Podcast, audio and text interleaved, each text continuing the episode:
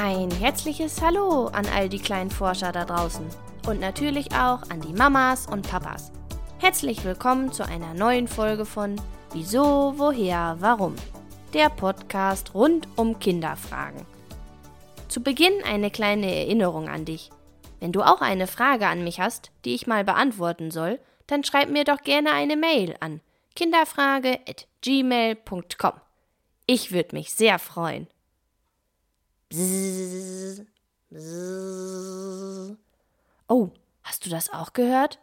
Das klingt beinahe wie, ja genau, wie eine Biene. Die kann man bei dem schönen sonnigen Wetter und den warmen Temperaturen nun immer öfter draußen entdecken. Und genau um diese Tiere dreht sich auch die heutige Folge. Um Bienen. Warum sagt man fleißiges Bienchen? Und hat die Bienenkönigin eigentlich auch eine Krone auf? All das und vieles mehr erfährst du heute. Vielleicht geht es dir ja häufig auch so. Wenn so ein kleines Insekt an einem vorbeifliegt, ist man sich meist gar nicht sicher, was genau das gerade ist. Eine Biene? Eine Hummel oder eine Wespe? Diese Insekten sehen auf den ersten Blick alle sehr ähnlich aus.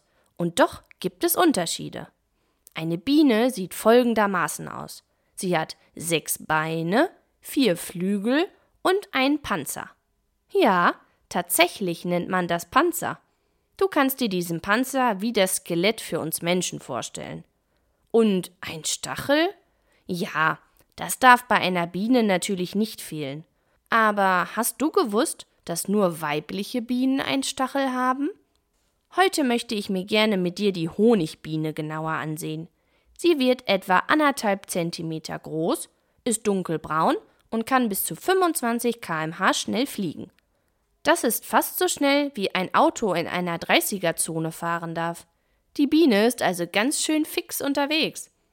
So eine Honigbiene lebt in einem großen Volk zusammen, quasi eine große Familie. Bei den Bienen nennt man das Staat. Dieser Staat besteht meist aus rund 60.000 Bienen. Da summt und brummt es also ganz schön laut. Wie auch wir Menschen brauchen die Bienen bzw. ihr Staat ein Zuhause. In diesem Falle ein Nest, das die Bienen sich selber bauen. Meist benutzen sie dazu eine Baumhöhle und bauen sich dort viele kleine Gänge und Kammern. Wer alles zu der Bienenfamilie gehört, fragst du dich? Die meisten der Bienen sind sogenannte Arbeiterinnen, die sich um den Bau des Nestes kümmern und um die Versorgung der Eier. Und dann gibt's natürlich auch noch Drohnen, so nennt man männliche Bienen. Und, na klar, auch eine Königin. Die Bienenkönigin ist übrigens die einzige, die Eier legen kann. Also kann nur sie dafür sorgen, dass neue kleine Bienen in der Welt umhersummen.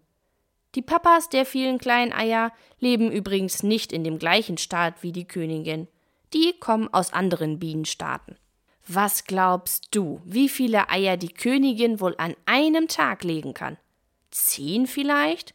Oder sogar 200 Eier? Nee, noch viel mehr. Die Königin kann bis zu 2000 Eier pro Tag legen. Wahnsinn! Das sind in ihrem gesamten Leben mehr als zwei Millionen Eier. Daraus wachsen dann erst Larven und dann Bienen. Und zwar neue Arbeiterinnen und Drohnen. Aber Moment mal, woher kommt denn dann eine neue Bienenkönigin, wenn die andere Königin alt geworden ist? Vollkommen richtig. Eine von dieser Vielzahl an Eiern wird, wenn es sich zur Larve entwickelt hat, besonders viel und gut gefüttert, wird also größer als all die anderen. Und das wird dann, wenn es eine richtige Biene geworden ist, die neue junge Königin. Wenn das Volk der Bienen irgendwann zu groß ist, also quasi das Zuhause einfach zu voll wird, dann fliegt die junge neue Königin mit ein paar Arbeiterinnen aus und die Geschichte geht von vorne los. Sie suchen sich eine gemütliche Baumhöhle oder etwas ähnliches und haben einen eigenen Staat. Fragst du dich, wie alt so eine Königin werden kann? Schätzungsweise werden die Bienenköniginnen etwa drei bis fünf Jahre alt, was nicht besonders alt ist, stimmt's? Aber Arbeiterinnen hingegen werden meist sogar nicht mal ein Jahr alt, also noch viel weniger.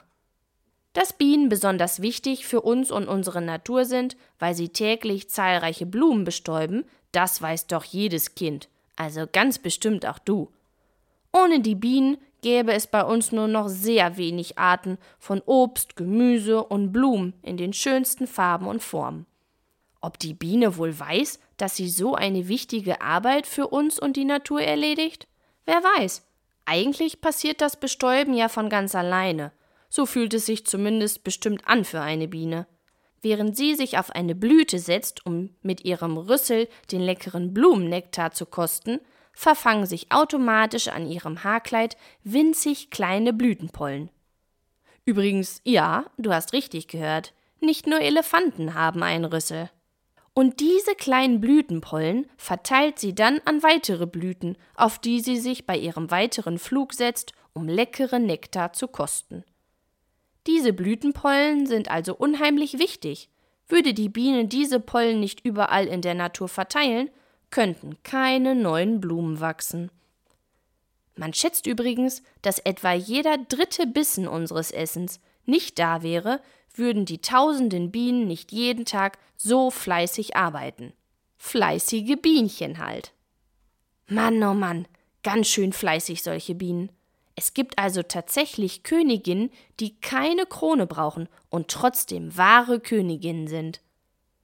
Wenn du das nächste Mal eine etwas größere Biene als sonst entdeckst, ist es vielleicht auch eine Königin, die gerade ein neues Zuhause für ihren Staat sucht.